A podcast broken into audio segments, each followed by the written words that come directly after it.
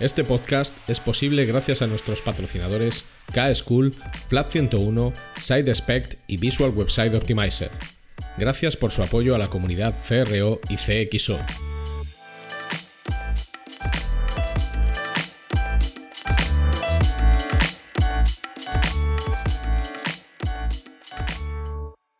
Mi nombre es Ricardo Tallar y estás escuchando CRO Café en español el podcast de referencia en CRO y CXO, donde hablamos con profesionales digitales de todos los rincones del planeta sobre nuestro trabajo, con el objetivo de compartir, entretener y aprender.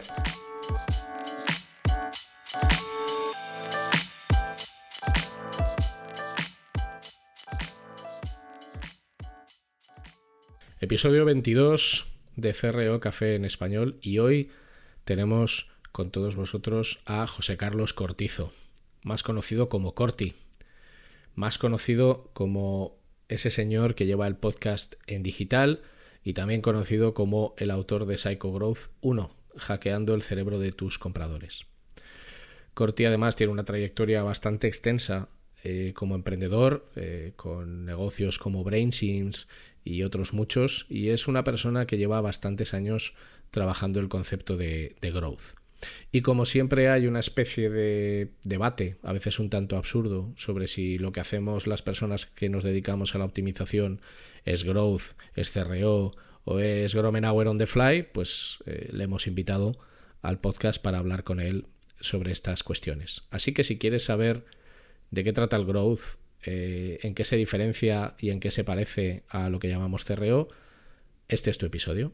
Así que ponte cómodo, prepara tu bebida favorita, prepárate un plato de esos así de picar interesante, unas almendras tostaditas con su sal así que le da su puntito o lo que sea, o un gazpacho en vasito. Siéntate y prepárate eh, para escuchar este episodio. Muchas gracias por tu interés, recomiéndanos a toda tu familia y amistades y haz que Cerreo Café en Español sea aún más grande. Vamos a por ello.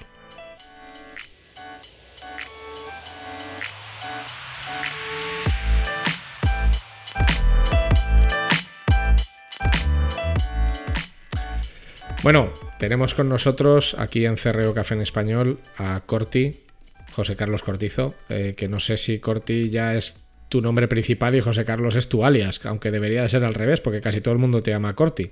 Sí, sí, gracias Ricardo, eh, encantado de estar aquí contigo y sí, ya más corti que José Carlos, José Carlos es para la bronca de la madre y de la, y de la parienta, ya sabes. Claro, cuando tío, te dicen José Carlos suena mal. claro, esto es cuando, cuando tu madre te llama y te da todo tu nombre completo, ¿no? O sea, eh, José Carlos de todos los santos, Kevin Michael, eh, ven aquí que te tengo que echar la bronca de no sé qué, para todos los demás, corti. corti. Bueno, tú eres alguien que durante muchos años ha hecho una labor muy importante en el sector digital, sobre todo de difusión y de didáctica, bueno, pues a través tanto de tus podcasts como de tus publicaciones. Y yo siempre empiezo eh, de la misma forma, que es pidiéndole a todo el mundo que se presente y que nos cuente un poco cuál es su historia y cómo ha llegado hasta donde está ahora. Y tú, pues no vas a ser una excepción. Entonces, cuéntanos de dónde viene José Carlos Cortizo, alias Corti, y qué es lo que hace ahora. Venga, genial. A ver, yo, yo soy un, técnico, o sea, yo empecé estudiando ingeniería informática y va para desarrollador, siempre me ha gustado mucho la parte, la parte tecnológica. Eh, de hecho, en su día empecé a hacer mi tesis en, en temas de algoritmos de inteligencia artificial, aprendizaje automático y demás pero por el camino se me pasó una oportunidad de emprendimiento. Es decir, eh, yo soy un emprendedor, pero de estos no buscados, ¿no? O sea, yo en el cole ni vendía chuche, ni era un buen comerciante, ni lo que sea, estas historias que te cuentan del emprendedor, yo no encajo. Yo me encontré una oportunidad, con, estando en la universidad, con Francisco Carrero, con el que luego fue uno de mis socios, eh, de empezar a aplicar lo que estábamos haciendo en el nivel de algoritmos de recomendación en la universidad para para, eh, bueno, sobre todo en el ámbito biomédico, realmente algoritmos que luego no se usaban en el mundo real, simplemente era un, trabajo un poquito más científico, pues se nos ocurrió aplicarlos en el mundo real, ¿vale? Y ahí, bueno, creamos una red social para videojugadores que se llama WePlay, que ahí es donde empezamos a integrar todo, un poquito toda esta tecnología. Eh, no teníamos ni idea de monetizar la red social, así que dijimos, venga, vamos a vender la tecnología. Y ahí es cuando lanzamos BrainSense, que fue un SaaS de personalización, de recomendación de productos y marketing automation, que lo lanzamos empezamos a trabajar en ello en 2008, lo lanzamos en 2010 y básicamente desde 2010 hasta 2020 mi vida ha estado muy ligada a, a ¿no? A, seguir desarrollando el producto, seguir comercializando. Ahí, pues bueno, trabajamos con unos 500 e-commerce de, todo el mundo, eh, de todos los tamaños, pues desde, desde pequeños e-commerce, pues aquí en España trabajamos con, eh, con Día, trabajamos con Toys R Us, nos fuimos también a Estados Unidos y demás. Y al final la empresa cerró mal, o sea, eh, lo típico de acabó el proyecto mal después de 10 años porque traccionamos hasta un punto, pero llegó un punto donde no conseguíamos crecer suficientemente y bueno, tampoco conseguíamos la inversión necesaria para seguir metiendo pasta, porque esto del SaaS tiene una parte también de, ser intensivo en recursos que, es muy complicado, ¿no? Es muy complicado montar un SaaS que sea rentable eh, hasta que no consigues un cierto volumen. Y, luego, después de esa etapa, pues eh, mayoritariamente estaba vinculado a Product Hackers, que es la, agencia donde estoy hoy como socio, que hacemos growth. Luego, luego ya debatiremos eh, sobre growth, RO y este tipo de cosas, ¿no? porque tiene, tienen mucho que ver. Eh, y básicamente ya lleva aquí casi, casi tres años eh, en, la agencia. Y en paralelo hago muchas cosas, porque en paralelo, bueno, mi, mujer tiene fotografía e-commerce, que es un estudio que, cofundamos hace ya 7-8 años. Eh, tengo Mumbler, que es un SaaS para crear podcast de pago. Y bueno, al final tengo muchos side projects porque gran parte de mi tiempo de ocio, en lugar de hacer otras cosas, me gusta seguir montando negocios digitales. Y cuando tienes tantos side projects, ¿No es esto de quien mucho abarca, poco aprieta? Puede ser, sí, sí, y yo lo siento. Todo se ha dicho que yo creo que cada uno tiene que entender qué es lo que le gusta, ¿no? O, que, o, que, o, en qué es bueno. Em, a mí me gusta siempre tener dos o tres cosas porque yo necesito dispersar. Si me concentro demasiado en algo, noto que, toco mi fondo muy pronto. ¿no? Entonces, al final, evidentemente, tú lo sabes, cuando estás eh, trabajando en una, empresa, pues, pues como es en mi caso Product Hackers o en el tuyo eh, Flat, consume muchísimo tiempo. Pero si yo no le pongo límite a eso y no me dedico a otra cosa que me, que me despeje un poquito la cabeza, eh, acabo demasiado quemado. Llega un punto en el que empiezas a tomar malas decisiones. Para mí los side projects son eso, son vías de escape. Al final le puedes dedicar muy poquito tiempo. Mis side projects son muy a fuego lento. Es decir, por ejemplo, Mumbler, que es el, el SaaS este que hemos lanzado para crear podcast de pago, mi idea es que eso dentro de 5, 6, 7, 8, 9 años empiece a tener unos números razonables. Por ahora no, no hay prisa. Es un producto que está orientado a un mercado, el del podcast del pago, que no está hecho. O sea, es un mercado que todavía se está construyendo.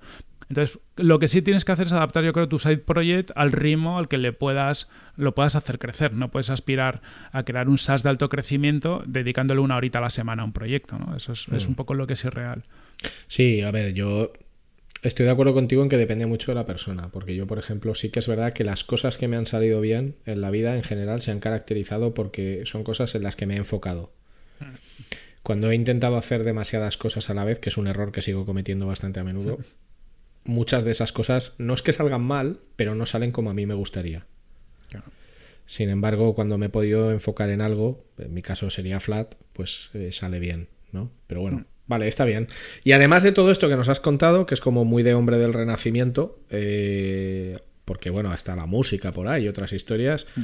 tienes aquí eh, un libro que publicaste hace relativamente poco, que lo tengo en mis manos, lógicamente quienes nos escuchan no me ven, que se llama Psycho Growth 1. O sea, esto a ver si es que ya vamos pensando en Psycho Growth 2, Psycho Growth 1, hackeando el cerebro de tus compradores. Entonces, bueno, ¿esto de qué va? Venga, esto va de psicología a la compra, economía conductual, todo este tipo de cosas, ¿no? Al final hay, hay algo que a mí siempre me ha gustado mucho, que es entender cómo el comportamiento humano afecta a las decisiones de compra. Y es algo que en, vosotros seguramente en Flat en vuestro día a día usáis mucho. Yo te he escuchado hablar de, estos temas muchas veces, Ricardo, em, y, afecta mucho. De hecho, yo creo que afecta mucho más la psicología de la compra, ¿no? El cómo funciona nuestro cerebro y cómo tomamos decisiones muchas veces que cosas más técnicas en las que nos centramos muchísimo. ¿no? Y yo qué sé, el por qué el copy es efectivo, pues es porque afecta, si sabes tocar, afecta a la psicología de la compra. Porque muchas veces un buen diseño es efectivo, pues también tiene mucho que ver pues, con los contrastes, con cómo procesa el cerebro la información y, demás. Entonces, casi todo lo que podemos hacer en un proceso tanto de optimización de CRO como de crecimiento de, a nivel de growth o en un negocio digital va a estar muy influenciado por, cómo funciona nuestro cerebro. a lo largo de mucho tiempo, pues yo cada vez profundizaba mucho, eh, cada vez más en este tipo de cosas y bueno, llegó un punto en el que dije, eh, quiero, me gustaría escribir eh, un libro donde hable de todo esto, pero un poquito aplicado, ¿no? Porque yo lo que me encontraba son muchos libros a lo mejor más teóricos, yo sé, por ejemplo, Thinking Fast and Slow de, de Kahneman, que está muy bien, pero me faltaba esa parte de cómo lo. Vale, ¿y esto cómo lo puedo llevar a mi negocio digital? ¿no? ¿Cómo lo puedo aplicar Kahneman, es, Kahneman es duro, ¿eh? O sea, ese libro, ese libro es un ensayo. Y como es un ensayo, ¡puf! Sí, sí. hay, es durito. Hay que digerirlo, está muy guay. Sí, sí, sí, sí, hay, que, hay que subrayar. Sí, sí, sí. Yo me lo lío, eh, es un libro que te lo lees a ratitos, yo al menos me lo leí en su día a ratitos, apuntando cosas, reflexionando, dándole vueltas y, y demás. Pero Claro, dices, todas las claves que cuenta Kahneman están muy bien para aplicarse en negocios digitales, pero como bien dices tú, como es un libro duro, es muy complicado que un emprendedor o alguien que se dedique a, a CRO o, que esté en, contacto con un negocio digital se lo lea y sobre todo saque conclusiones de qué aplicar. Y es un poco lo que intento hacer en Psychogrowth, ¿no? El, el venga, vamos a coger un poco las claves eh, más fundamentales de cómo funciona el comportamiento humano y vamos a ver con ejemplos cómo se puede aplicar tanto en e-commerce como un producto digital. Al menos para, hacer esa conexión entre ambos mundos. Bueno, eh, entonces digamos que es un poco un manual en la estela de pues las cosas que alguna vez ha escrito eh, Cialdini o, hmm. Dan Airley o incluso ay, ¿cómo se llama este? Nial bueno, el de Hook. Nireyal. Eso, eso es, vale. Eh, es un poco en esa línea, mucho más aplicado al, mundo digital, o sea, porque al final muchos de estos ejemplos de estos libros de Cialdini y demás son evidentemente ejemplos para, para muchas como campos de acción más, más amplios, ¿no? O que cualquier persona puede entender, simplemente cambiaría eso. Y, evidentemente, pues bueno, que no soy ni Cialdini, ni, ni Deyal, ni, ni demás, ¿no? Que, que esta gente es, es muy top. Sí, bueno, todo llegará. De sesgos cognitivos estuvimos hablando con Ramón Nogueras, que es un psicólogo eh. Eh, que ha escrito este libro que se llama Porque creemos en mierdas, y también, con, y también con Ricardo Baeza Yates. Y, y, es verdad que es curioso, la economía conductual está viviendo ahora una especie de popularización grande, aunque es una cosa que existe desde hace casi 50 años, porque el primer estudio que hablaba de esto es de Bersky Kahneman y es del año 71-72, si no recuerdo mal. Eh, así que no es nada especialmente nuevo, pero es verdad que ahora está llegando con, bastante fuerza. Yo, a mí me hace gracia esto porque veo que en general en el mundo de digital, en el mundo de marketing digital, las cosas van como a modas, ¿no? Hmm. Em, que si ahora eh, el behavioral economics, por supuesto en inglés, que siempre suena mejor y, Queda, más cool. que si ahora behavioral economics, que si ahora eh, CRO, que si ahora CXO, que si ahora growth, que si ahora eh, no sé qué. Y me hace gracia porque muchas veces eh, los propios clientes te hacen comentarios del tipo, oye, pero esto es lo mismo de siempre, solo que le vais cambiando el nombre, ¿no? O sea, y yo siempre, hmm. digo, lo, y yo siempre digo lo mismo. Digo, mira, yo desde el año 98 me dedico a aprender de aquellos proyectos en los que trabajo para optimizarlos, para que funcionen mejor.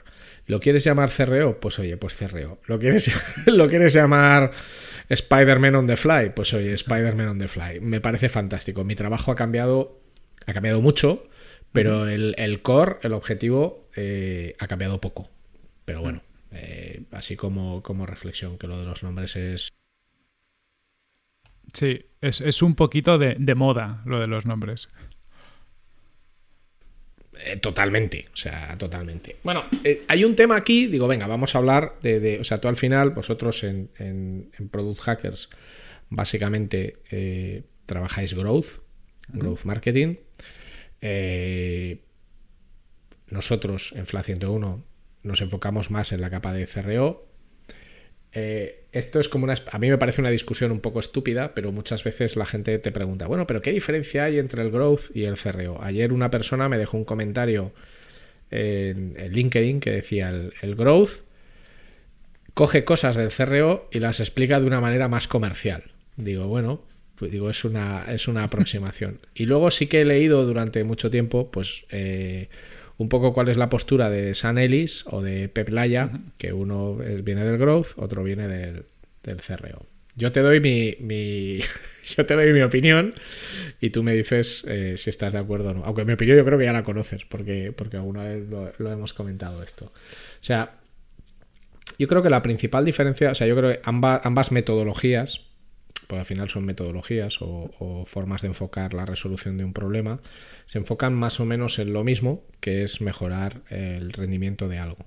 La diferencia está, por un lado, en el tipo de técnicas que se emplean y el momento en el que se encuentran las empresas en las que trabajas. Es decir, eh, el CRO suele tener un nivel de sofisticación técnica más alto y un nivel de complejidad en las herramientas más alto porque sueles trabajar con modelos de negocio más evolucionados y más establecidos. Entonces, sueles trabajar para mejorar eh, modelos de negocio en los que un cambio pequeño puede llegar a tener un impacto enorme.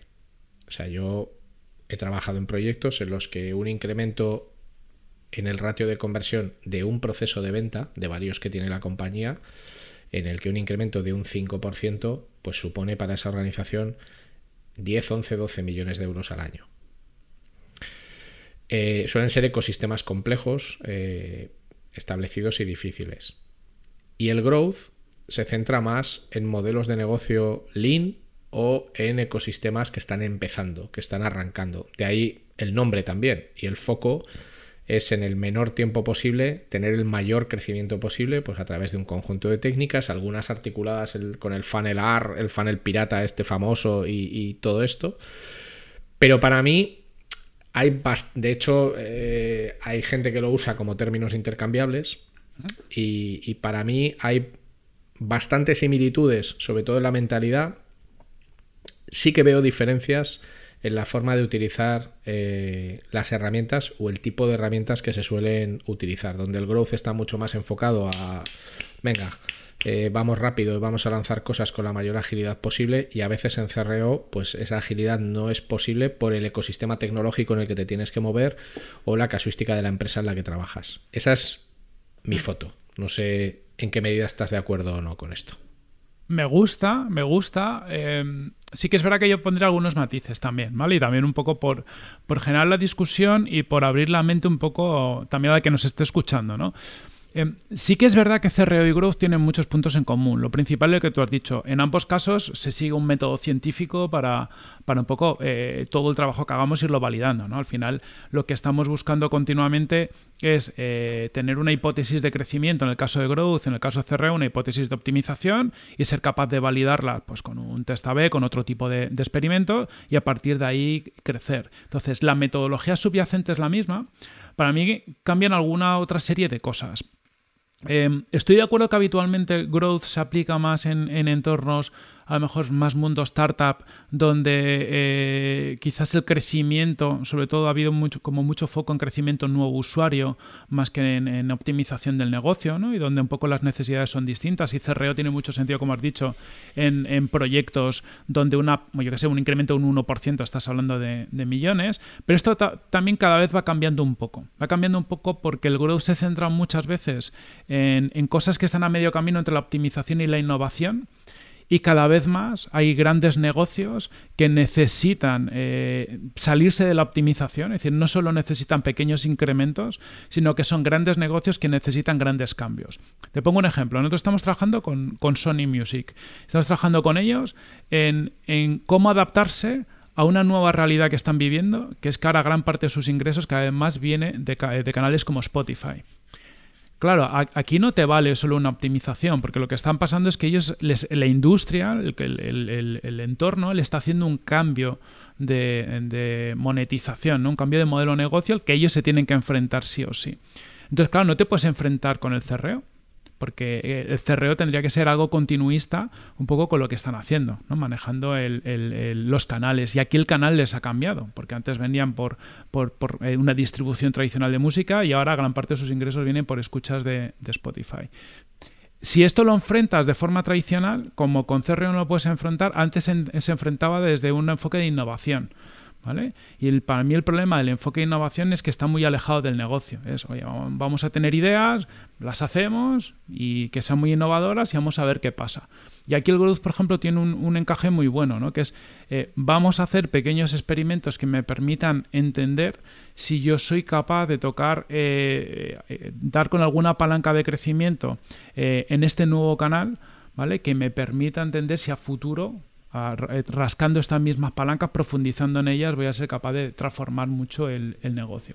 Entonces yo creo que es, una de las áreas, ¿no? ese punto intermedio entre la optimización y la innovación, donde el growth eh, tiene mucho que decir.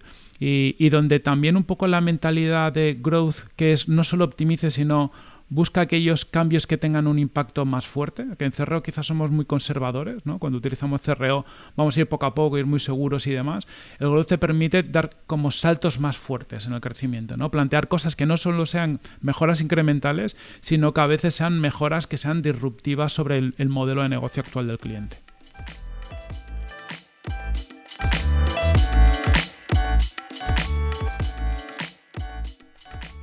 No te vayas, no te vayas, que solo es un anuncio y es muy corto.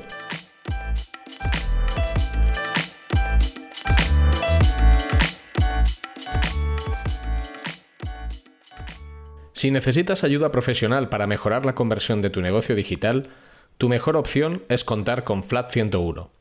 En Flat 101 somos especialistas en el diseño, desarrollo y optimización de servicios y productos digitales y podemos darte soporte en todas las áreas técnicas que intervienen en la conversión.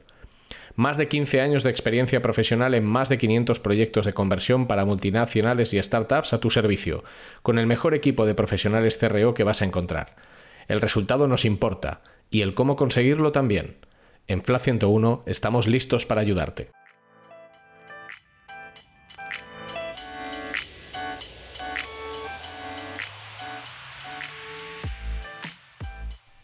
Bueno, pues aquí, mira, vamos a discutir, ¿vale? Porque yo hago eso, por ejemplo. Pero, no, pero no lo llamo growth. Por eso yo estoy empezando a inventar un término que llamo BXO, que es Business Experience Optimization.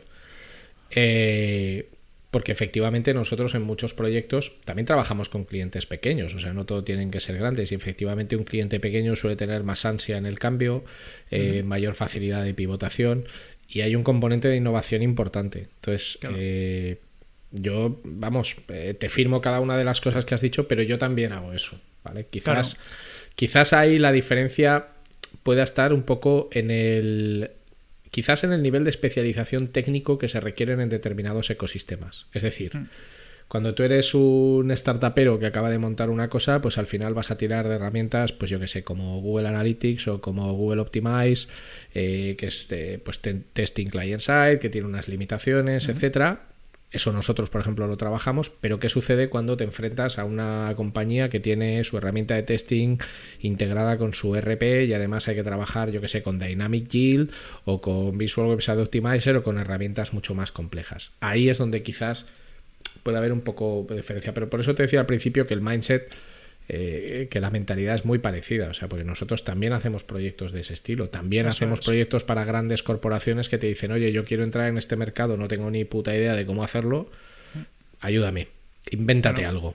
Invéntate algo desde cero. O eh, gente pequeña, entendiendo por pequeño, pues una startup tipo, gente pequeñita que te dice, oye, yo quiero mejorar y no sé cómo, ayúdame. Yo en realidad creo que esto de las etiquetas responde un poco a un marketing externo, porque mi trabajo siempre ha sido optimizar, siempre ha sido optimizar, mejorar, innovar. Siempre han sido esas tres palancas a las que yo me he dedicado, a través de un proceso muy sencillo, que es el análisis, la extracción de datos, eh, la comprensión de un modelo y a partir de esas comprensiones de esos modelos seguir creciendo. ¿Que lo quieres llamar growth? Pues vale. ¿Que lo quieres llamar CRO? Pues vale. ¿Que lo quieres llamar CXPO o C3PO R2D2?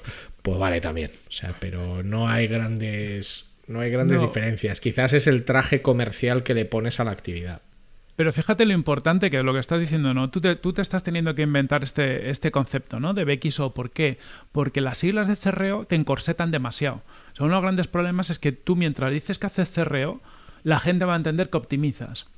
Y mucha gente no, va a confiar a lo mejor en, tus capacidades para ser capaz de disrumpir un negocio o lanzar un nuevo producto al mercado o demás.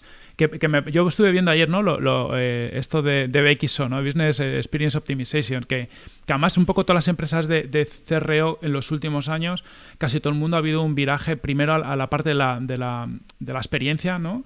un poquito de, optimización de experiencias de compra, tratando de abrir un poco el scope del, del CRO que no sea solo en la web, sino tocar otro tipo de experiencias en on y en off. Y ahora entiendo un poco eh, este movimiento al business. porque estoy de acuerdo contigo, que al final todo el mercado se mueve a que cada vez tenemos que optimizar el negocio y el negocio es más holístico porque ya no vivimos en un canal digital y en un canal offline y esto se tiene que, eh, integrar y yo creo que el CRO lo estáis moviendo hacia ahí con toda la lógica y el growth también que venía de, solo tocar capas externas, solo centrarse en nuevo usuario, también se está moviendo a capas internas, un poquito a tocar todo el negocio.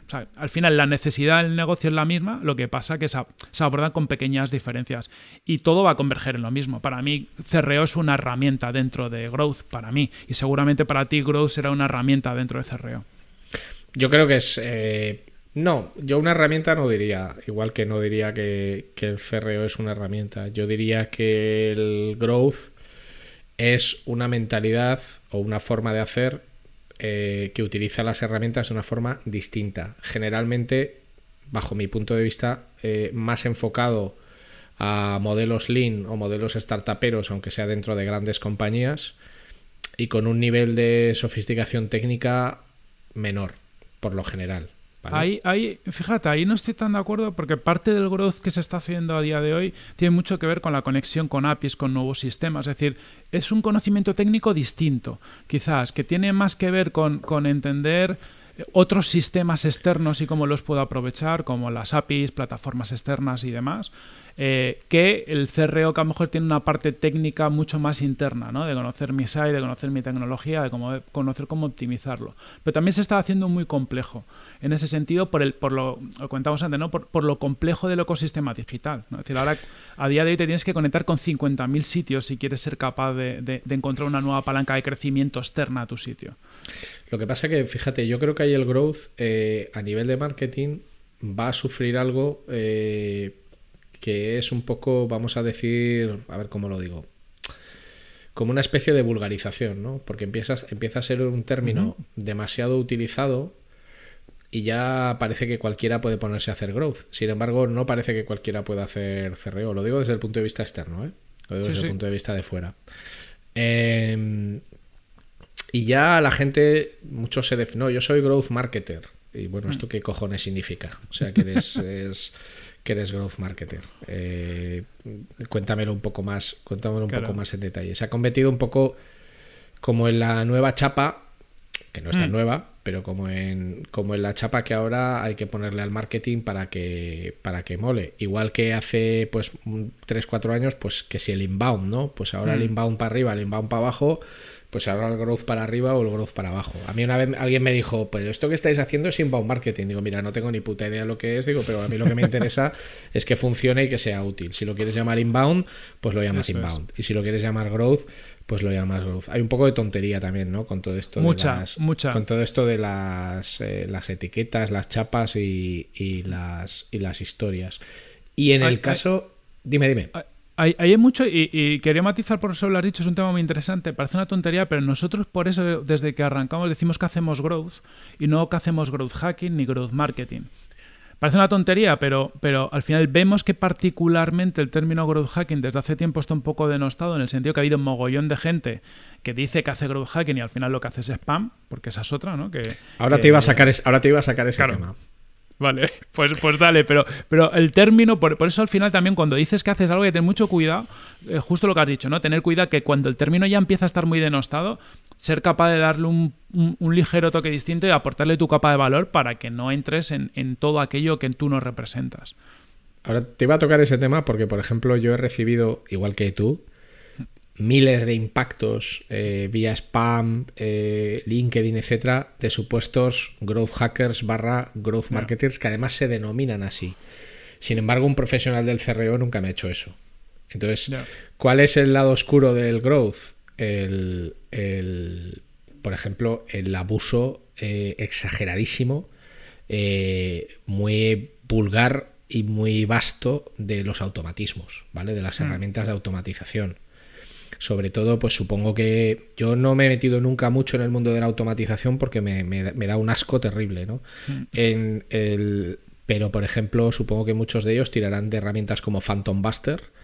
y te hacen un scrapeo de, de LinkedIn, etcétera, y recibes mierda por un tubo eh, de alguien que se denomina Growth, que en teoría debería de ser responsable eh, con su propia entidad profesional. O sea, mm. si yo me dedico al crecimiento, bombardear insistentemente a la gente con miles de mensajes no es crecer, es saturar, aburrir hacer spam. y hacer spam, eso es.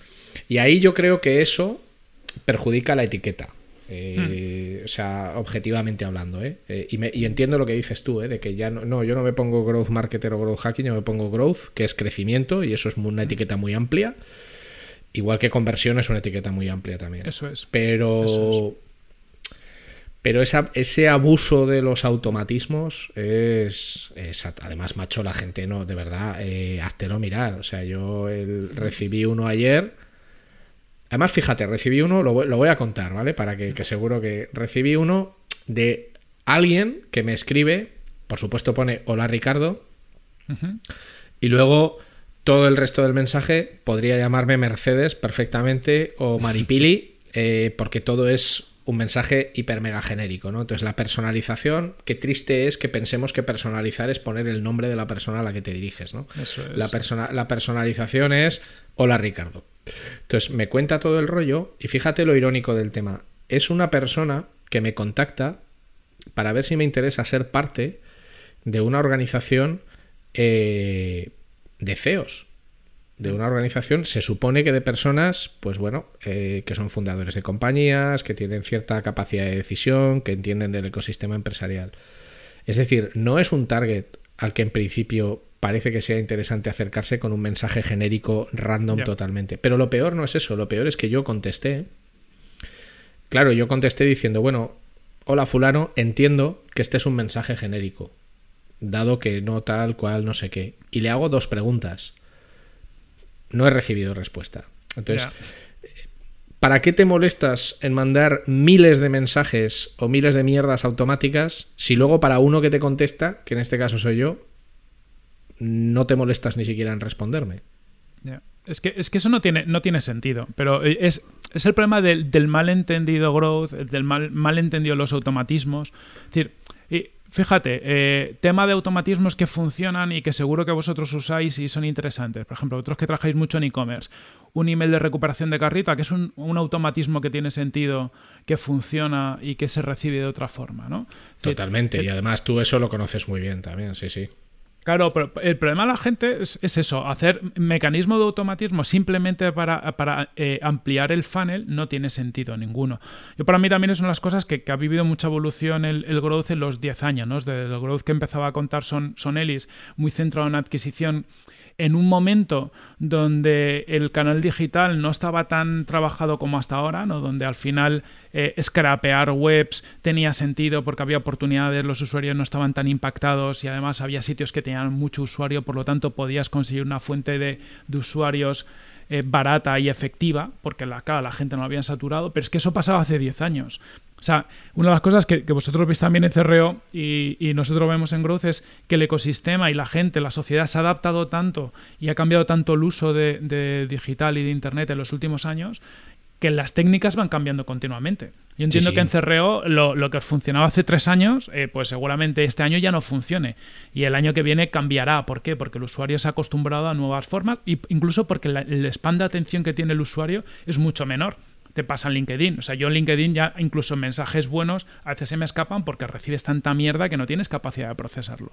Y es lo que la gente no tarda mucho en cambiar el chip, ¿no? decir, ostras, tú no puedes copiar lo que funcionaba hace 10 años porque hace 10 años es como si me estás diciendo que en el 1000 antes de Cristo funcionaba no sé qué. Tienes que en el mundo digital 10 años te ha cambiado todo el ecosistema tres veces. Sí, sí, totalmente. A ver, yo siempre digo que las soluciones per se no son ni buenas ni malas. O sea, la automatización no es ni buena ni mala, va a depender de cómo la utilices. Eso es. Pero, por ejemplo, es verdad que ha quedado muy asociada a las tácticas de growth. Eh, sobre todo growth hacking. Y eso, por ejemplo, pues puede penalizar la visión que, determinadas empresas o compañías tienen del growth. Eh, como a mí las etiquetas siempre me han importado un huevo, mm. eh, en realidad mi, trabajo, o sea, yo huyo también de, de hecho, en nuestro copy en, la web es, es innovación y cambio en un mundo digital. O sea, yo no digo que hago CRO, o sea, es innovación y cambio en un mundo digital. Siempre me he centrado en eso. Ahora prefieres que lo llamemos CRO, pues fantástico.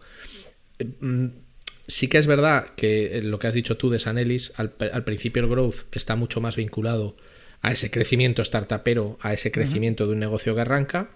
Y el cerreo está más vinculado a una parte más técnica, más científica, ¿vale? Sin descartar lo otro, ¿no? Pero bueno, eh, en muchos momentos son términos eh, son términos intercambiables. De hecho, yo, de, hecho, a mí me han invitado a hablar o a dar clase en programas de growth y es divertido cuando la gente dice, pero tú haces cerreo, entonces no haces growth. Y es como, mira, quítate... Eso es. Eh, quítate esto, es como si, no, esto es power metal, esto es trash metal, esto es black metal y esto es... Eh, quítate todo esto porque, porque llega un punto en el que, bueno... Mm, nosotros... Tiene mucho sentido. La mitad lo que hacemos es cerreo. O sea, te lo digo porque al final nos pasamos, entras en un cliente, ves oportunidades. En algunos vemos oportunidades de captación, en otros vemos oportunidades de conversión y en otros vemos oportunidades de retención. Es decir, al final, que lo mismo haréis vosotros. Tú entras a un cliente y si tú ves una oportunidad de tío, es que tus canales de adquisición los estás trabajando fatal, ¿qué le dices lo primero? claro, sí, sí, eso es. Sí, sí, sí, sí, sí, sí, sí. Y en, y en, y en procesos seguramente será. De hecho, yo he estudiado tanto los frameworks de growth como los frameworks de CRO y quizás en los frameworks estructurados es que en los frameworks de growth, de growth se habla desde el principio mucho más de cuestiones vinculadas a la captación de tráfico. ¿vale? Mm. Eh, y menos de la parte científica. ¿vale? Sobre todo mi sensación, también yo debo decirte que mi experiencia con empresas de growth no ha sido buena. O sea, entonces, pero, pero también eh, por eso te digo que mi percepción es que el nivel técnico de algunos profesionales del growth es, menor. También te puede pasar a la inversa, que tú contrates a alguien que dice que hace cerreo y su nivel técnico sea mucho más bajo que el de alguien eh, que se supone que sabe hacer esto, por ejemplo. El, problema yo creo es más, un poco lo has dicho antes, ¿no? que, que, que Growth cualquiera se ha podido poner el, nombre. Esto me recuerda mucho y seguro que lo has vivido, ¿no? Es decir, tío, desarrolladores de Magento versus desarrolladores de Prestaso. Es decir, en el fondo cualquiera puede desarrollar un Prestaso. ¿Qué te pasa? Que es mucho más fácil o, o un, peor, un WordPress. cuando buscas un desarrollador de WordPress, te encuentras mucha morralla. ¿Por qué? Porque un WordPress, hasta yo que, yo ya me he olvidado la parte técnica, lo sé tocar. Sin embargo, un desarrollador de Magento eh, que sepa hacer las cosas, eh, pues otros que tienen desarrollo, por lo general tiene una cierta garantía. ¿Por qué? Mm. Porque la curva de entrada es tan fuerte que si ese tío ya sabe tocar un magento, bueno, te da, te da un cierto nivel de confianza. Esto es un poco lo mismo, ¿no? Eh, growth hacking se lo ha puesto mucha gente porque tampoco te pide una certificación para ser growth hacker, al final es lo, que pasa. Sin embargo, lo que has dicho tú, CRO, como poco, pues tienes que saber, oye, yo qué sé, trabajar un Optimize, tengo un mínimo de conocimiento de Tag Manager, un mínimo de conocimiento analítica. Es decir, el nivel eh, mínimo que te exige inicialmente eh, para poderte poner la etiqueta es un poquito mayor. Y yo creo que eso sí que es un cambio. También creo que está cambiando ¿eh? Yo creo que, es algo que el growth tiene que demostrar. Nosotros lo estamos consiguiendo demostrar y, tenemos que cambiar un poquito el mercado.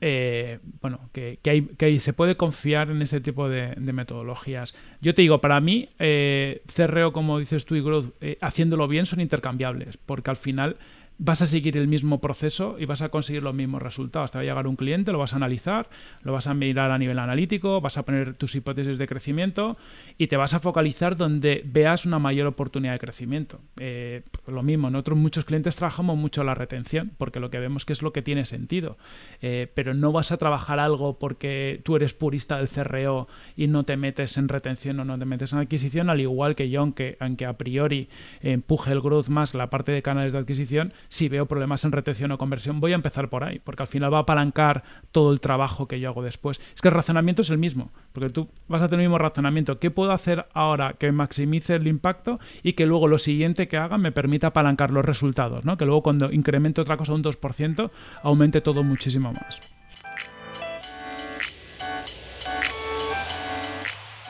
Ahora es el momento de una pequeña promo.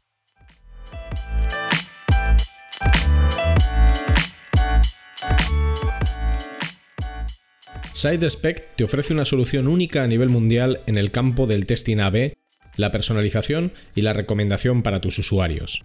SideSpec funciona de forma server-side, sin necesidad de scripts de ningún tipo, lo que garantiza un rendimiento óptimo. La solución de SideSpec elimina retrasos y la posibilidad de cualquier efecto flickering. Y esta aproximación también garantiza que la actual y las futuras reglas de seguridad de cualquier navegador como ITP y ETP no impactarán en tus experimentos. Para más información visita sitespect.com.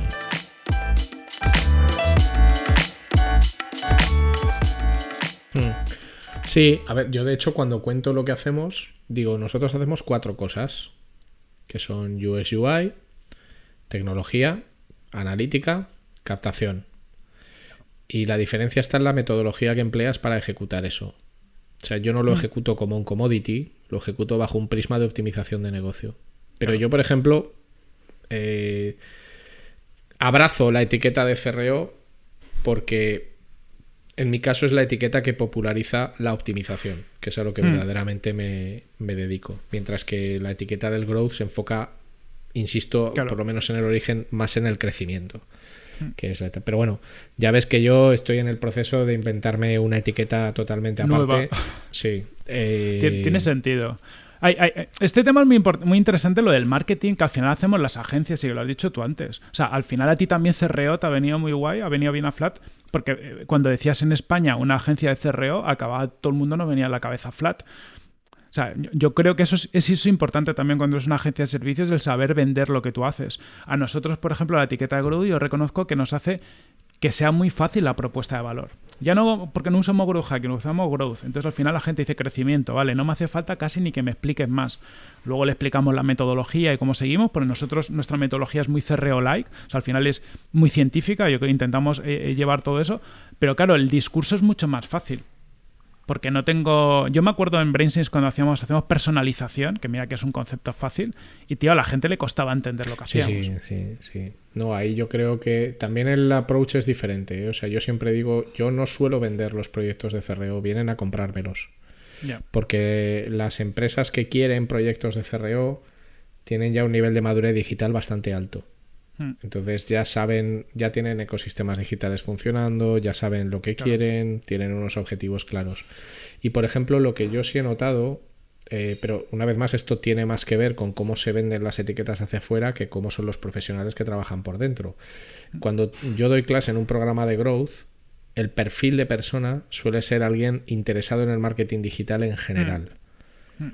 Mientras que los programas de CRO en los que yo doy clase o que dirijo, el perfil suele ser alguien que ya lleva años, en plural, trabajando en el sector digital.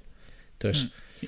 son cosas diferentes. La expectativa, desde el punto de vista profesional, es más alta en el caso del, del, CRO y las preguntas son mucho más específicas.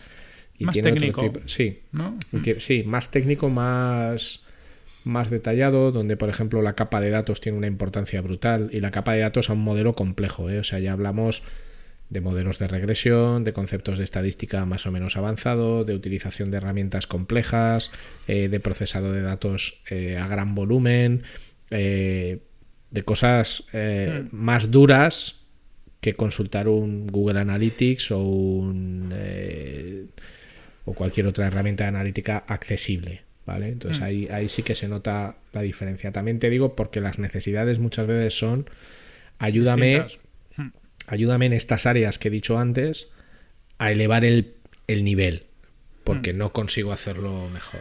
Grosso modo, ¿eh? pero bueno, que al final eh, hay una retroalimentación eh, continua. Sí que me ha gustado lo que has dicho, porque es verdad que el, acrónimo Growth Hacker está muy vinculado a estas mierdas de las automatizaciones continuas y del cracks.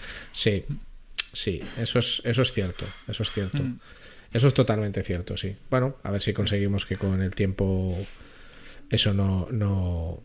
Nada, yo creo que sobre, sobrevivirá y sobre todo lo que has dicho, si al final, al final las empresas van a buscar eh, empresas de servicios o profesionales que le sepan optimizar el negocio o sepan hacer crecer el negocio con independencia de, las etiquetas. Y al igual que a vosotros os llegan eh, clientes por el trabajo anterior, ¿no? porque al final es, un tema de confianza, por lo mismo a la gente que se dedica al growth. Al final es un tema de demuestra con clientes y luego vienen. Y bueno, yo también durante muchos años, no sé si lo habéis vivido vosotros de cerca, ¿no? pero ¿cuántas agencias han salido que decían que sabían hacer CRO y luego lo único que sabían hacer era copiar eh, ideas que encontraban por internet? ¿no? yo creo que todas las, todas las técnicas pasan por esa fase. Sí, bueno, al final esto es una chapa comercial, hay gente que se la pone eh, y otra cosa es que una cosa es que tú te pongas la chapa comercial y otra es que te la ganes. Eso es. Entonces, eh, yo me la he ganado eh, en base al trabajo. Claro. Pero claro, es lo que decías tú antes, también cualquiera puede ponerse pues lo que sea, ¿no? Por ir a temas más concretos y, no estar aquí hablando de lo divino y lo humano ad eternum, em, en el trabajo que tú haces, por ejemplo, ¿cuáles son los principales tipos de problemas que te encuentras en el, en el día a día. O sea, es decir, mira, el verdadero quebradero de cabeza hoy en día en los e-commerce está aquí, en los captadores de leads aquí. Por hacer dos, diferencias y no tratar a todo el mundo por igual. Aunque dentro del e-commerce no es lo mismo vender bolsos de 2.000 euros que zapatillas de 20. Eh, decir, mira, hoy en día los principales problemas de los e-commerce están aquí, los principales problemas de los captadores de leads están acá. Venga, perfecto. Te, cuento en, nuestra experiencia. Con los e-commerce que trabajamos, trabajamos eh, bastante el tema de, al final, pues como vosotros, ¿no? De optimización, de CRO. Al final son gente que ya está vendiendo, pero, pero rascamos un poquito más la, conversión. Em, sí que nos vamos encontrando cada vez más eh, e-commerce que están teniendo problemas en adquisición en el sentido que los canales están tan saturados que les empiezan a no salir los números. Entonces ahí, ahí, ahí siempre hay un trabajo. Em, trabajamos mucho también SaaS y en los SaaS lo que nos encontramos mayoritariamente son problemas de retención. Es decir, eh, productos que consiguen clientes, que los usuarios los prueban porque por lo general tienen un, son product-led growth, que es al final modelo freemium, modelo free trial, por lo tanto la, tienen muy poquita fricción para empezar a usarlo, pero donde viene el drama realmente es en conseguir que el usuario acceda, pues eh, yo sé, diariamente o semanalmente a tu producto para que genere el hábito. Y ahí es donde está un poquito el, el principal pain. En algunos temas de, captación de leads, mayoritariamente el problema que nos estamos encontrando es un problema de, adquisición, pero sobre todo de CAC versus lifetime value, ¿no? de, conseguir adquisiciones a un, a un, coste razonable, porque imagino lo veis vosotros también, está subiendo mucho todas las conversiones en los canales y, a veces es, es complicado. Y luego trabajamos mucho media, porque aquí pues, eh, históricamente trabajamos eso con el confidencial, la razón y demás, y con todos ellos estamos trabajando toda la parte de monetización, ¿no? de, de, todo este paso que están viviendo los medios de abandonar la publicidad y empezar a vender suscripciones. Y con ellos mayoritariamente el problema que nos encontramos casi es un problema de transformación digital en el sentido de, que internamente tienen una lucha brutal entre la gente de Publi que tiene unos intereses y la gente de suscripciones que tiene otros y por lo tanto eh, muchas veces es como dar servicio a dos empresas distintas que están eh, en disputa. Entonces para mí más es un problema de foco estratégico y de que, que, alguien desde arriba le sea capaz de transmitir que no, oye, si vamos a por suscripciones tenemos que hacer una apuesta y tenemos que, evidentemente hay una transición, pero tenemos que ser eh, más cañeros con la consecución de nuestros objetivos de suscripciones y ser capaz de renunciar en algún momento a, la parte de publicidad. Que aparte la parte de publicidad, curiosamente, penaliza mucho la experiencia del usuario, eh, genera que el SEO sea peor porque por lo general los tiempos de carga cuando hay más publicidad son peores, es decir, tienen muchas contras eh, que van en contra de, de los suscriptores mayoritariamente. Esa parte, esto último que has dicho, a mí me parece muy crítico porque lo vivo mucho, ¿no? O sea, empresas que quieren grandes cambios de mejora, pero a las que les cuesta mucho eh, asumir riesgos. Es decir, o quieren lo que yo llamo el riesgo garantizado, que yo esta mm. charla la tengo muchas veces. Es decir, mira, tú quieres eh, generar un cambio brutal en tu organización y que tu negocio funcione un 40% mejor, pero quieres hacerlo sin asumir ningún riesgo. Mm. O lo que es peor, quieres que sea yo quien te garantice que los riesgos que asumas van a funcionar. Y no puedo hacerlo. Entonces, eh, yo siempre me acuerdo de una conversación que tuve con una persona de un negocio que me decía, es que yo todo lo que hago lo hago a riesgo cero. Te decía, digo, bueno, pues entonces no saldrás ni a la calle.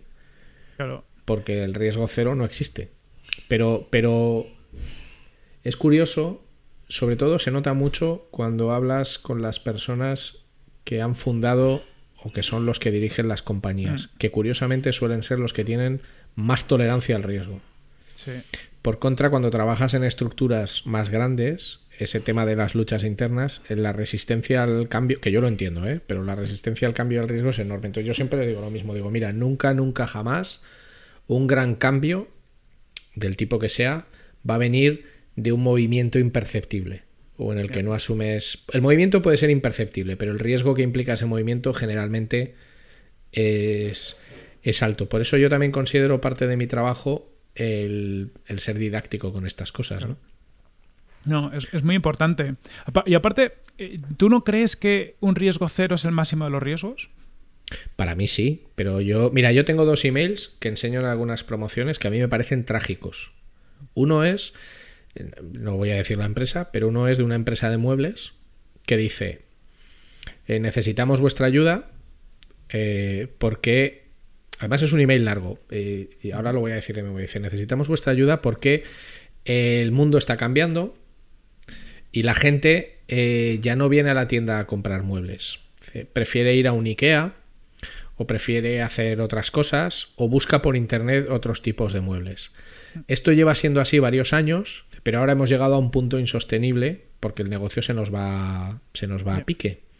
Entonces, claro, yo lo leía y lo piensas en serio y dices, hostia, esto es un rollo muy trágico por varias razones. La primera, tú eres plenamente consciente, porque me lo estás diciendo en el mail, mm. de que el entorno ha cambiado. Sin embargo, no has querido hacer absolutamente nada. O sea, has dicho que es lo que dices tú, a mí me parece la peor posición, que es, bueno, ya volverán las cosas a su sitio. Eh, mm. O no. Entonces, ese email lo pongo muchas veces porque se me quedó muy grabado, porque además yo hablé con esa persona por teléfono varias veces y era una situación de, mira, es que nosotros hemos pasado de ganar muchísimo dinero a literalmente no poder pagar las nóminas. Entonces, nuestra última bala es que vosotros nos ayudéis a que nuestro negocio digital, que no nos hemos preocupado por él en los últimos 15 años, de repente funcione como un tiro. Y yo le decía a esta persona, digo, pero es que lo que me pides no es posible. Porque hace falta tiempo, hacen falta recursos. Digo, yo no te puedo ayudar. Digo, es que tú me estás diciendo que eres consciente del problema desde hace mucho tiempo, pero nunca has querido hacer nada. Porque confiabas que la gente. ¿En qué confiabas? ¿En que la gente dejara de usar Internet? ¿En qué confías en un chaval de 13 años? ¿Que mañana vea la televisión? La televisión. ¿Tú ves la televisión hoy día? Nada. ¿Quién ve la televisión hoy día? Ah. Todavía la ve mucha gente, pero ese concepto de programación programada temporalmente en unos huecos con publicidad en mm. medio y tal, explícaselo a un chico de 14, de 15, de 16, de 17, de 18 años o de 40. Entonces me llamó mucho la atención que una persona fuera plenamente consciente de que su negocio se hundía, era plenamente consciente de que no había hecho nada y solo estaba dispuesto al cambio en el momento en el que ya estaba literalmente en el precipicio, pero no para caerse, ya cayéndose. Hmm. Y, y, es una pena. Entonces, no se trata, precisamente es lo que dices tú, el no querer asumir ningún riesgo, a veces, como en este caso, es el mayor riesgo de todos. Claro. Mira, esto tiene mucho que ver con la mentalidad de crecimiento. Es decir, con el growth. A mí hay una parte del growth que me gusta que es, que es más allá de, la parte técnica, ¿no? que es con lo que llaman el growth mindset. Y, me ha venido con lo que has dicho a la cabeza eh, un poco las cartas a los inversores que escribe eh, Bezos, el de Amazon que tendrá sus cosas y nos podemos quejar de Amazon a muchos niveles, pero, pero lo que este hombre tiene muy claro es que eh, para crecer lo que hay que hacer es seguir reinventándose continuamente. ¿no? Entonces, eh, ellos tienen una filosofía que es eh, invertir, hacer apuestas de vez en cuando, que muchas de ellas le salen mal, pero otras le salen muy bien. ¿no? Al final se han creado Amazon Web Services, que es una empresa enormemente grande que les genera más margen que la parte de, retail porque hicieron una apuesta, o el Kindle o muchas otras cosas. Y Bezos en alguna carta, incluso empleado, lo dice, ¿no? Dice, ya vendrá alguien a quitarnos de aquí. Es decir, el riesgo que corre Amazon es que por muy grande que sea, por, a pesar de tener un millón de trabajadores en todo el mundo, algún día vamos a caer. Entonces lo que tenemos que estar es creando nuevos negocios continuamente para que si se nos cae el principal tengamos otro. A día de hoy Amazon puede ser 10, 15, 20 grandes negocios en, uno. Y yo creo que ese mindset a día de hoy hay que tenerlo en todas las empresas, porque los cambios vienen tan rápido, competimos de forma tan global, eh, eh, pasan cosas, fíjate lo, del coronavirus, cómo nos ha puesto todo patas arriba de un día para otro, ahora tenemos todo lo que es la crisis de los contenedores y de suministros en China que afecta a muchos negocios. Estamos en un mundo tan interconectado y tan complejo que en dos años algo que te va de puta madre te puede ir como el culo, porque el contexto ha cambiado, porque han entrado competidores eh, chinos que te lo tiran a de precio o cualquier otra cosa. Y ese, ese mindset yo creo es el importante de las compañías, el no quiero establecerme, no quiero seguir haciendo lo que hacía ayer, porque eso es, eh, si, si no crezco, decrezco, ¿no? O sea, si sigo haciendo única y exclusivamente lo que llevo haciendo 15 años, eso sé dónde va a acabar. Va a acabar que voy a acabar cerrando. Será en 5, en 10, en 15, 20 o en 30 años, pero va a pasar. Entonces la única forma evolucionar. Y yo creo que es un mindset que tenemos que tener. Totalmente. Pero Pero fíjate, es curioso. eh, además, no tiene que ver con la edad, porque también te encuentras personas muy jóvenes que tienen este tipo de resistencia Sí. al cambio y que tienen esta especie de cultura un poco de mis abuelos, ¿no? De tu objetivo en la vida es conseguir un buen trabajo y quedarte ahí 40 años, o meterte en una buena empresa y trabajar allí 40 años, ¿no? Que no digo que no sea posible, que lo es, pero que parece que es un discurso como muy viejuno, ¿no? Por cómo han ido, por cómo han ido evolucionando las cosas. El problema generalmente en, en- en la transición a lo digital, o sea, yo veo como dos mundos, ¿no? O sea, está el mundo de las personas que somos firmes creyentes en todo lo que tenga que ver con los negocios digitales y los defiendes a capa y espada con argumentos muy sólidos y muy de peso y tú eres 100% digital hasta la muerte, ¿vale? Lo cual no quita que a mí me siga gustando leer libros en papel o, o ir al cine, que a veces también somos un poquito de blanco o negro y la vida es gris. Y luego está otro grupo de personas que no es que no crean en lo digital, pero que yo creo que el problema es que eh, no valoran adecuadamente el impacto que tiene en la sociedad o en sus vidas, ¿vale? Que son la mayoría y que además tienen una frase que a mí me parece peligrosa, que es la que te he dicho antes, que de, bueno, pero esto ya volverá. Bueno, o no. O no es que nunca ha vuelto nada. O, O sea, no- o ¿cuándo, no cuándo volverá. ha vuelto algo? ¿Cuándo ha vuelto algo? Ya, pero ya te digo yo, el ejemplo este que te he puesto de la tienda de muebles, además fue muy curioso porque en un espacio de tiempo muy reducido recibimos dos mails prácticamente idénticos. Este era uno y otro era de un estudio de fotografía.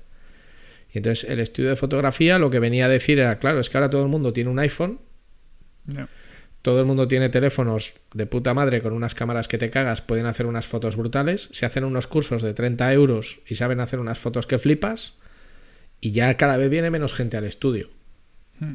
Entonces, se nos ha ocurrido hacer esto y a ver si nos ayudáis y así podemos salvar el negocio. Por eso te, que, está, que ya te digo que es trágico, pero claro, tú una vez más te vuelves a decir, pero si tú ya eres consciente de esta situación, Ya. ¿por qué no has hecho nada? O sea, es...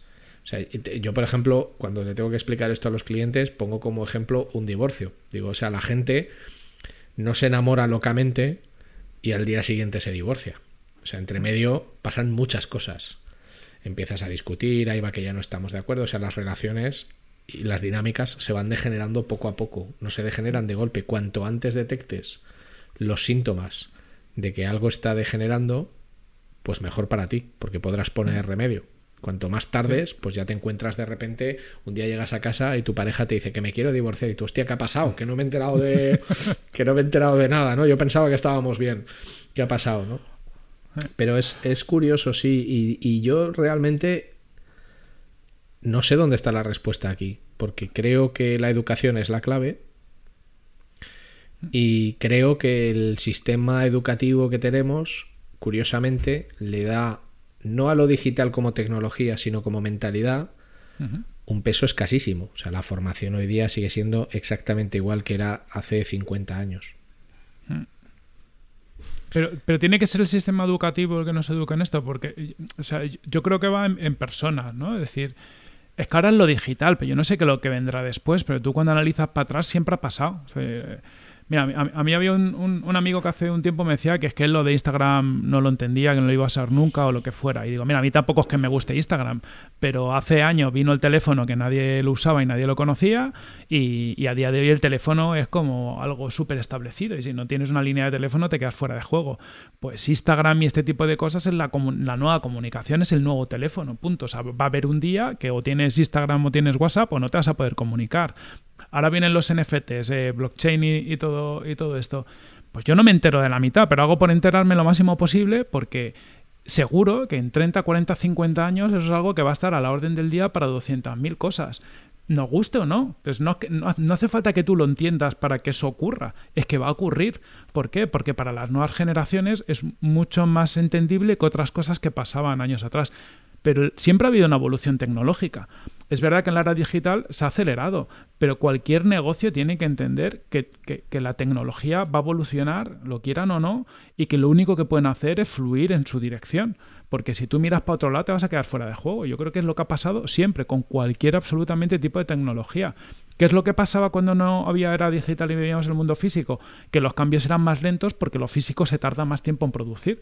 Pero es que ahora mismo en lo digital, joder, los, lo de los NFTs a mí me parece una flipada, que yo creo que ahí, tiene un poco de, de humo, ¿no? Pero hay algo que de repente empieza a cambiar la forma en la que se vende el arte y un poco como el modelo de negocio de los artistas y hace un año apenas hay nada y a día de hoy tienes un mercado que mueve miles de millones de dólares en todo el mundo. Es que esto va a pasar cada vez de forma más acelerada. No te queda otra. No, no, yo estoy de acuerdo contigo. Yo fíjate, lo que creo es que quizás en el sistema educativo no te tengan que enseñar cosas en concreto, sino simplemente a mantener una actitud de escucha o de comprensión de lo que sucede a tu alrededor. O sea, otra cosa es que lo vayas a usar para algo. A mí con los NFTs me pasa lo mismo. Y por ejemplo, llevo muchos, muchas semanas leyendo sobre los metaversos, ¿vale? Sobre las mm. inversiones que están haciendo. Lo mismo. A mí es una cosa que a mí personalmente me viene grande. O sea, yo no me veo introduciéndome en un metaverso porque no me atrae. Pero yo considero que parte de mi trabajo y parte de mi persona está simplemente en estar al tanto de lo que sucede a mi mm. alrededor. Y luego ya veremos cómo puedo utilizar eso para mí a nivel personal, para mis negocios o para lo que sea. Pero quizás yo soy así porque a mí desde pequeño me enseñaron eh, que era buena idea escuchar mm. y que sobre todo eh, era buena idea no emitir juicios de valor. Es decir, entiende algo, no le ves utilidad, pues vale, tú no le ves utilidad, pero no digas que eso es inútil, porque lo, lo, que sucede es que tú no le ves utilidad, no que sea inútil. Y a partir de ahí, utilízalo como tú consideres. Entonces, bueno, y también por, por, las experiencias vitales de cada uno, ¿no? Yo, pues bueno, he vivido en varios sitios, eh, bueno, cosas así, ¿no? Pero quizás el, sistema educativo a todos los niveles, ¿eh? también a nivel universitario, eh, debería intentar promover un pensamiento más ágil o más, no sé cómo llamarlo, más esponjoso, ¿no? Más que te dejes mm. influir por cosas que suceden al, alrededor. Yo eso quizás sí que lo puedo sí que lo puedo echar en sí que lo puedo echar en falta desde luego es un tema individual no o sea la curiosidad o te la cultivan en tu casa o va a ser muy difícil que en el colegio eh, provoquen que tú seas una persona curiosa pero bueno y cada vez va a pasar más porque al final si te fijas a día de hoy cómo se aprende más se aprende, cada vez más se aprende por tu cuenta. Es decir, porque hay tantos temas y tantas historias que ningún programa formativo a ningún nivel te va a ser capaz de ponerte al día en todo lo que necesitas. Es decir, yo la gente que mejor funciona, la gente que, joder, que hace las cosas más chulas, es gente que se ha formado eh, por su cuenta o haciendo mini cursos o cotilleando, buscando información. Eh, yo creo que en 20, 30, 40 años, con, con, la evolución que tenemos, va a pasar todavía más. Y muy seguramente el sistema educativo se vaya a tomar, al menos el, superior, se vaya al garete, porque no aporta nada. A día de hoy, ¿qué aporta cuando, cuando en 5 años cambia absolutamente todo? ¿Qué aporta que estudies una carrera? Por ejemplo, informática. Yo me acuerdo de informática. Yo lo que me dan en la carrera no lo usaba para nada. Y, es que a día de hoy todo el contexto de tecnología ha cambiado tanto que lo que tú aprendes hoy dentro de cinco años no te va a servir de nada. Yo creo que esto incluso lo digital lo va a cambiar, ¿no? Eh, la parte educativa y va a ser más importante cada vez que, los padres al final inculquen estos valores, porque es que esto no se lo puede subcontratar a nadie, ¿no? no se lo a, puede... mí, a, mí, a mí la educación me parece el reto más grande que hay en esta época, mm. eh, por varias razones, ¿no? Lo primero por, por, un poco en algunos casos, sobre todo por lo que yo veo en, en, chicos jóvenes y en lo que se promociona como concepto de éxito en chicos jóvenes, eh, los anuncios que ves en YouTube de lo que se promociona como éxito, el, Ferrari, el Lambo, el, echar los billetes así, todas estas cosas. Yo creo que por un lado hay una parte ética y luego hay una parte eh, educativa. O sea, hay una cosa que tiene muy mala eh, la comunicación digital mal entendida, que es la desconexión emocional. Hmm. me explico. Tú antes, cuando querías cortar con tu novia, o con tu novio, pues tenías que llamarle por teléfono como mínimo. Como mínimo. Y tenías que escuchar a esa persona al otro lado. Y lo habitual era que lo hicieras a la cara. ¿Vale? Al final, cuando tú has tenido una relación con alguien del tipo que sea, hay una vinculación emocional. Y esa vinculación emocional se construye también a través de muchas interacciones físicas. Eh, ¿Qué sucede con la comunicación totalmente digitalizada? El nivel de frialdad es mucho más alto porque no hay una conexión emocional tan fuerte. Entonces, ¿qué estamos consiguiendo? Vaya filosofada nos estamos pegando, ¿eh? pero ¿qué, ¿qué estamos consiguiendo? Estamos consiguiendo que las relaciones humanas, en algunos casos, no en todos, porque como herramientas son herramientas estupendas, el problema siempre es el mismo, el uso o el abuso. Estamos consiguiendo que en algunos casos las relaciones humanas sean relaciones mecánicas donde no hay conexión emocional. Y como no hay conexión emocional, acabas tratando a los demás con un nivel de crueldad alto, aunque no seas consciente de ello. O sea, eh, hacerle ghosting a una persona, eh, no contestarle a la persona con la que estás saliendo dos meses porque ya no quieres seguir con ella, pero ni siquiera tienes el valor de decirle que no quieres seguir con ella con un mensaje, simplemente la bloqueas o la ignoras, es de una crueldad extrema visto desde fuera. Y son comportamientos que hoy en día se están normalizando. Entonces yo creo que hay un mundo muy interesante vamos a llamarlo en el uso ético y responsable de la tecnología como canal de comunicación y de formación.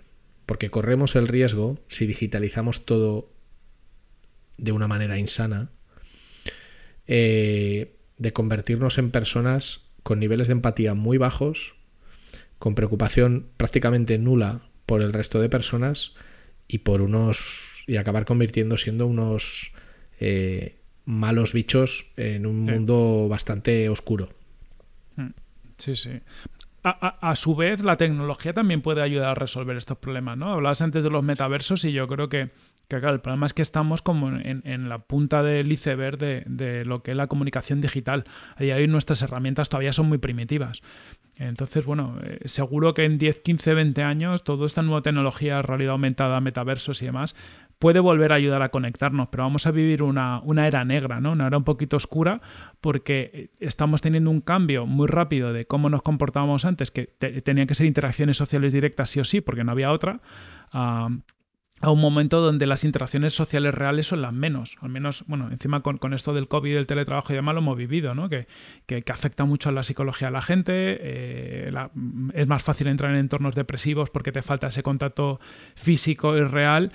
Pero yo también creo que al final nos acostumbraremos, ¿no? Y, la tecnología también jugará un rol importante, pero como en cada evolución tecnológica hay momentos complicados, momentos donde la sociedad eh, va por detrás de la evolución tecnológica y se tiene que adaptar. Es complicado.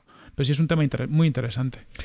Es que a mí es un a mí es algo que me ya sé que es un poco fumada, pero a mí es algo que me preocupa porque lo, hmm. lo veo lo veo en el día a día y lo veo en las mecánicas de relación, etc. Y no, y no digo con esto que sea mucho mejor quedar en persona y estar todo el día dándose abrazos. Digo que como todo en la vida, pues tiene la, o sea, el verdadero éxito en la vida es el equilibrio y es lo más difícil mm. que hay. Entonces no se trata de, de, no utilizar la tecnología, se trata de utilizarla de la mejor manera posible. Posible. Eh, sin perder